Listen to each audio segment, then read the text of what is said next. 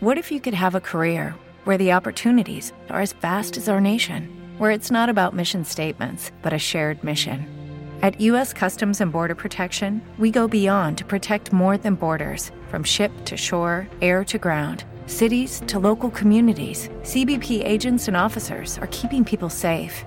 Join U.S. Customs and Border Protection and go beyond for something far greater than yourself. Learn more at cbp.gov/careers. Aquí comienza Nueva Dimensión. Premium. Premium. Con Juan Gómez.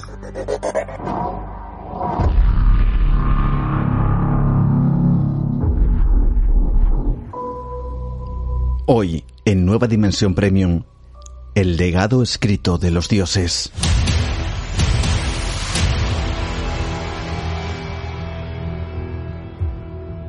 Cuentan que se les puede ver de noche en forma de luces que se mueven a gran altura.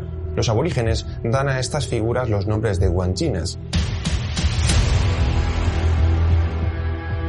En la tradición hindú, estos dioses antiguos no se consideran seres simbólicos o míticos, sino seres de carne y hueso. En la antigua India realizaban unas intervenciones médicas y quirúrgicas impresionantes. Estos conocimientos médicos avanzados son antiquísimos. ¿Cómo lo sabían? Es el arma más letal de la historia de la humanidad. Es como una bomba nuclear que puede ser detonada y cuyos efectos son devastadores.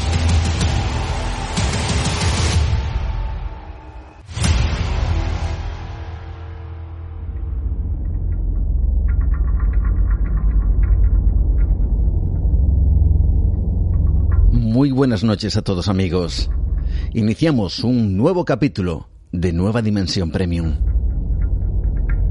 Y esta vez, como muchas veces hacemos, vamos a viajar en el tiempo. Estamos en el año 1838.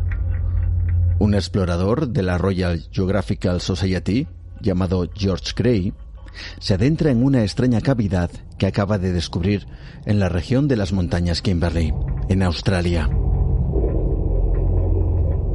La cueva en concreto le parece tremendamente singular. Parecen existir signos de que hubiera sido habitada en tiempos muy remotos.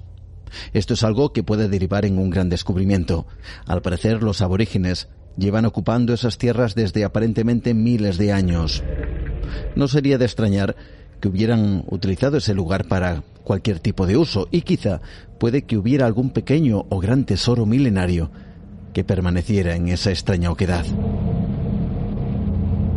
Gray, con su pequeña lámpara de carburo, se adentra en la cueva sin saber que realmente está a punto de descubrir uno de los grandes enigmas que a día de hoy siguen sin ser resueltos de manera convincente.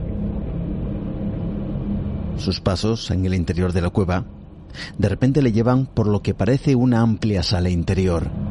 Es allí donde la tenue luz de su lámpara ilumina algo que le resulta totalmente inaudito. Delante de él, pero no solo delante, sino también en las paredes, a los laterales, detrás de él, incluso en el techo, aparecen unos inquietantes rostros que en un primer instante le provocan cierto temor. Son las figuras de rostros blancos, de grandes cabezas y enormes ojos negros.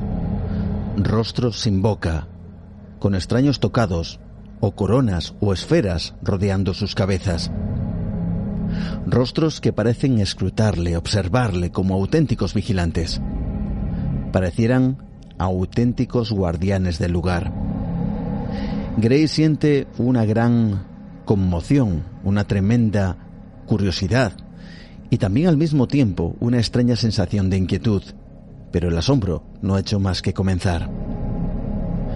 Cuando se repone del impacto inicial, George Gray se da cuenta de algo, algo que en principio tiene que ser un imposible.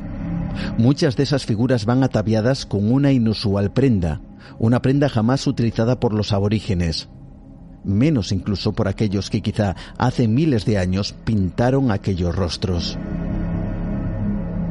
Gray observa cómo las figuras visten lo que parecen ser trajes o monos ajustados, y algo aún más extraño, con calzado, incluso con lo que en algunas de esas figuras parecen ser botas. Gray no puede creerlo. ¿El dibujo de seres blancos? ¿Cómo es posible si la llegada de los europeos no se estableció hasta muchos siglos después de que aparentemente después se dataran esas pinturas? Calzado. ¿Cómo es posible si los habitantes aborígenes australianos jamás utilizaron calzado como parte de su vestuario? George Gray, el líder de aquella expedición, quiere saber más e intenta averiguar qué son esos rostros o a quiénes representan. Quizá dentro de la mitología aborigen haya alguna referencia, algún tipo de explicación a lo que acaba de descubrir. Fue entonces cuando Gray conoció la historia de lo que los nativos llaman Wanjinas, una palabra cuya traducción sería algo así como cercanos al agua. Quizá por eso, según la mitología, algunos de estos seres se convirtieron en serpientes. Conocemos más detalles con el divulgador JJ Rodríguez. Le escuchamos. Cuentan que en tiempos remotos los dioses trazaron sobre las rocas dibujos antropomorfos de gran tamaño, los guanjinas. Los guanjinas con rostros carentes de boca y rodeados por uno o dos semicírculos en forma de herradura con finas líneas que irradian el círculo exterior. Después de ello y de instruir a los nativos, los guanjinas se transformaron en serpientes míticas y se escondieron en charcos cercanos. Cuentan que se les puede ver de noche en forma de luces que se mueven a gran altura, los aborígenes dan a estas figuras los nombres de guanchinas y aseguran que no fueron realizados por ellos mismos, sino que fueron realizados por los propios seres que descendieron a la Tierra en tiempos muy antiguos. ¿Te está gustando este episodio? Hazte fan desde el botón apoyar del podcast de Nivos. Elige tu aportación y podrás escuchar este y el resto de sus episodios extra. Además, ayudarás a su productor a seguir creando contenido con la misma pasión y dedicación.